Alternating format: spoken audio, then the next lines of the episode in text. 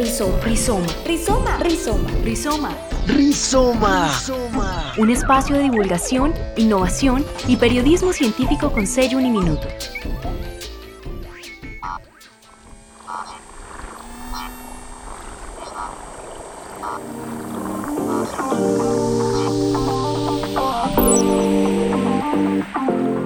Hola de nuevo, yo soy Alejandro Lopera. Y yo Robinson Espejo. Yo soy docente de la Facultad de Ciencias de la Comunicación de Uniminuto. Y yo soy el nuevo estudiante de Rizoma. Estudio comunicación social y periodismo en Uniminuto y estoy cada vez más cerca de graduarme. A mí me gusta el pan, la leche y las cosas bien hechas. A mí me gusta salir a pasear, probar nuevos platos y asumir nuevos retos de conocimiento.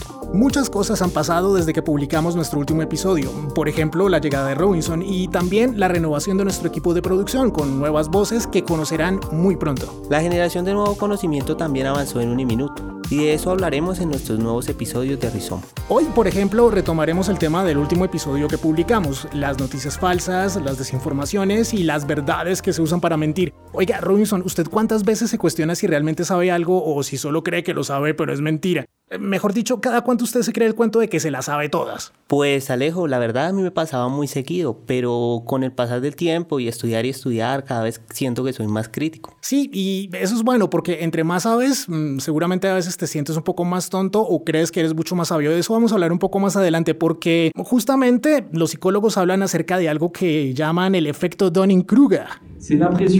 Es la impresión que todos tenemos, incluso pues yo mismo y todos, es algo que no varía. Él es Gerard Brunner, sociólogo y profesor de la Universidad de París Diderot, también conocida como París 7. Es decir, que se sabe más sobre muchos temas de lo que en realidad uno sabe. Uno se cree más sabio de lo que uno en realidad sabe, porque lo que uno sabe realmente cabe en una mano.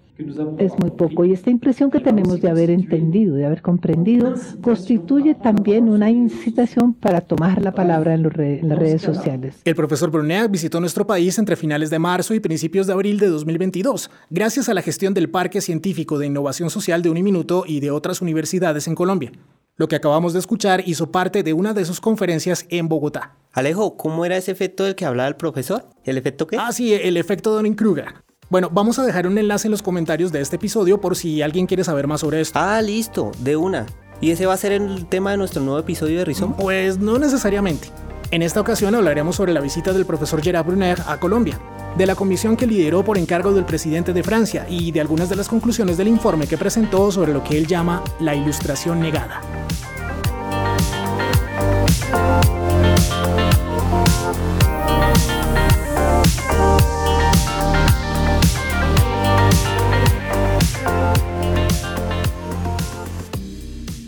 El profesor Gerard Brunner recibió un encargo directamente del presidente de Francia, Emmanuel Macron, en 2021. Su misión era conformar una comisión de expertos que elaborara recomendaciones para enfrentar el problema de la desinformación. Esto por cuenta de escándalos como el de Cambridge Analytica o por situaciones como la toma del Congreso de los Estados Unidos por parte de algunos seguidores de Donald Trump. Entonces, ¿la idea de esa comisión era encontrar soluciones para enfrentar estos problemas? Sí, señor. En un tiempo récord de tres meses, la comisión redactó un informe con 30 recomendaciones. Algunas de ellas son muy específicas, tanto así que sugieren cambios en la legislación vigente y, pues, por supuesto, esto en Francia. Otras son un poco más generales y hablan acerca de la importancia de ayudar a la sociedad a construir un espíritu crítico. Mm, con razón terminamos hablando de por qué a veces sentimos que no las sabemos todas cuando en verdad no es así. Sí, digamos que este episodio se inspira en varias de las recomendaciones del informe de la Comisión Brunner. Pero antes de hacer sugerencias y para no caer en la falsa idea de que tenemos todas las respuestas, primero hay que comprender el problema que se tiene que resolver. ¿Esa comisión dijo algo acerca de por qué las mentiras se propagan tan rápido ahora? Pues el profesor Brunet en una de sus conferencias trató ese tema con un muy buen nivel de detalle. Todo empieza por cuenta de los avances en la tecnología y también en la sociedad. prácticamente en todo el mundo, gracias a los progresos de la ciencia, gracias a los progresos de la productividad laboral y de las luchas sindicales, posibilidad de vacaciones pagadas, fines de semana en el ámbito laboral, etcétera. Gracias a todo eso, nuestra disponibilidad mental ha crecido muchísimo, ha aumentado. ¿Qué significa disponibilidad mental? Sencillamente se refiere al tiempo que tenemos disponible en las 24 horas del día cuando uno extrae el tiempo laboral, el tiempo biológico porque hay que dormir, hay que comer, el tiempo doméstico para las labores domésticas, etcétera. En fin, el tiempo que queda ahí es un tiempo que ha aumentado sensiblemente. Mejor dicho, tenemos más tiempo para perder en redes sociales. Pues no creo que eso sea realmente lo que haya querido decir el profesor Brunet, pero mm, bueno, va por ahí. Por ejemplo, en Francia la jornada laboral es de 35 horas a la semana. En Colombia, una ley aprobada el año pasado cambiará la jornada laboral en el país, que pasará de 48 a 42 horas. Entonces, si trabajamos menos horas, tendremos más tiempo para nosotros para nuestras familias, para nuestros pasatiempos y otras cosas, ¿verdad? Y hasta para perderlos metidos en redes sociales, seamos francos. Pero hay una buena noticia que también debemos tener en cuenta y es que el profesor Brunner también mencionó algo varias veces en su visita a Colombia. Además de esa disponibilidad mental, tenemos lo que es una disponibilidad de la información, porque no esto, bueno, tener eh, tiempo libre eh, o disponibilidad de cerebro está bien, pero se necesita disponibilidad de información y ella eh, progresó, avanzó a un nivel gigantesco, casi inimaginable. Y gran parte de esa información hoy por hoy circula en redes sociales. Así es la cosa. No hace muchos años la posibilidad de decir algo públicamente estaba reservada a unos pocos. O eras una persona muy importante en la sociedad y te hacían entrevistas para saber qué pensabas sobre algo, o tenías un medio de comunicación propio, como una radio, un periódico o un canal de televisión. Como eso era muy caro, pues claro, eso no era para todo el mundo. Pero ahora Muchos de nosotros tenemos teléfono móvil con conexión a Internet y ahí es donde revisamos Instagram, Facebook, TikTok o cualquier otra red social donde tenemos un perfil y ahí posteamos y opinamos sobre todo. Pero no solo eso, sino que la información disponible aumenta cada vez más rápido. Cuando esto comenzó pensábamos que íbamos hacia una sociedad del conocimiento y ese es un término que muchos docentes de nuestra facultad usamos en nuestras clases. Pero ahora tenemos más datos a nuestra disposición y nuestros cerebros no son tan eficientes a la hora de procesarlos. Ahí es donde comienza el problema de las noticias falsas.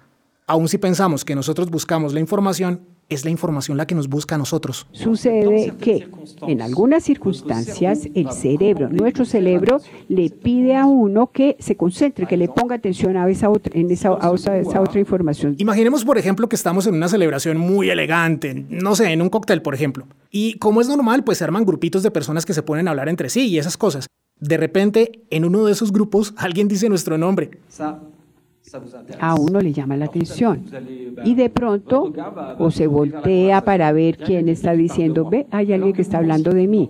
Y uno, en cambio, estaba pensando que no está oyendo esas otras conversaciones. Ahora, si alguien dice sexo, seguramente ahí también nos llamará la atención porque algo que está profundamente escrito, inscrito en nuestro cerebro de mamífero nos llama la atención y nos lleva a buscar esa información a pesar de nosotros mismos. Pensábamos que no estábamos escuchando, pero es algo como que nos jala, nos lleva a poner atención. Entonces, por cuenta de cómo funciona nuestro cerebro, le terminamos prestando más atención a ciertas cosas que se supone no nos interesan en lo más mínimo. Y una de esas cosas que nos llama la atención, así no queramos, es la posibilidad de una agresión. ¿Cuántas veces no nos hemos quedado viendo una pelea que se arma en la calle? Incluso si alguien insulta a otra persona en redes, eso nos llama la atención. Así pensemos que se trata de una bobada. ¿Y eso cómo nos afecta a la hora que se difundan noticias falsas, Alejo? Bueno, pues intentemos formular un ejemplo algo extremo, pero posible. Supongamos que algún amigo nuestro publica en redes sociales que, a ver, yo qué sé, que la Tierra es plana. Puede que por lo que algunos de nosotros aprendimos en el colegio, pues nos parezca absurdo semejante cosa. Así que otro amigo comenta esa publicación diciendo algo como, oiga, no sea torpe o algo así. En resumen, se inicia una discusión entre dos amigos nuestros por cuenta de si la Tierra es redonda o plana. Eso llama nuestra atención. Y los algoritmos de las redes lo saben. Así que con el tiempo nos aparecerán más publicaciones que generen polémica por cuenta de si la Tierra es redonda o es plana. El problema es que si no mantenemos un espíritu crítico, puede que nosotros mismos también terminemos creyendo que la Tierra es plana, a pesar de que sabemos desde hace siglos que la Tierra es redonda. Claro, ya entiendo. Pero hay una cosa que está pendiente. ¿Qué es eso de la ilustración negada? Ah, sí, la ilustración negada. Bueno, sigamos con el asunto de si la Tierra es redonda o plana. Durante muchos años, la Inquisición condenó la idea de que la Tierra girara alrededor del Sol. Galileo Galilei fue obligado a vivir en el exilio por cuenta de afirmarlo, basado en las ideas de Nicolás Copérnico. Y tanto Copérnico como Galileo usaron su propio espíritu crítico para comprobar lo que afirmaban. Cuando llegó la Ilustración hacia el siglo XVIII, el discurso que logró imponerse como estrategia para conocer y describir el mundo fue el método científico. Eso significaba anteponer la razón por encima de las creencias, como pasaba en la época de la Inquisición. Hoy en día tenemos pequeños grupos de personas con posiciones extremas, incluso violentas a veces. Por cuenta de las redes sociales, estas ideas radicales se expanden como los rumores en un cóctel, pero muchísimo más rápido y a más personas. Lo grave es que muchas de esas ideas cuestionan el conocimiento que hemos adquirido gracias al método científico. Y claro, no nos vamos a devolver a la Inquisición, pero sí es de alguna manera una negación de todo lo que significa la ilustración. La gran conclusión de este episodio es esta. Hay que mantener siempre un espíritu crítico frente a lo que leemos, incluso frente a lo que escribimos. Y dudar en todo momento hasta de lo que creemos que sabemos. Y eso, por supuesto, incluye todo lo que decimos en este podcast. De eso se trata la ciencia, de cuestionar para que avance el conocimiento. Este podcast fue producido por Robinson Espejo y por mí, Alejandro Lopera. También contamos con el apoyo de otras personas en diferentes áreas para la realización de este episodio de Rizoma. Tomás Durán, director general de investigación del Parque Científico de Innovación Social de Uniminuto, fue la persona que coordinó la visita del profesor Gerard Bruner a Colombia. La profesora Lina Leal es quien lidera el proyecto de periodismo científico de nuestra facultad. Mariana Torres y Valentina Espinel también hacen parte de Rizoma. Las conocerán muy pronto en nuestros nuevos episodios. Adriana Carvajal se encargó de capturar nuestras voces. Muchas gracias, Adriana. La música original de Rizoma fue creada por Daniela Niño. También incluimos fondos musicales tomados de la página Free Music Archive bajo licencia Creative Commons. Rizoma es un podcast de la Facultad de Ciencias de la Comunicación de Uniminuto.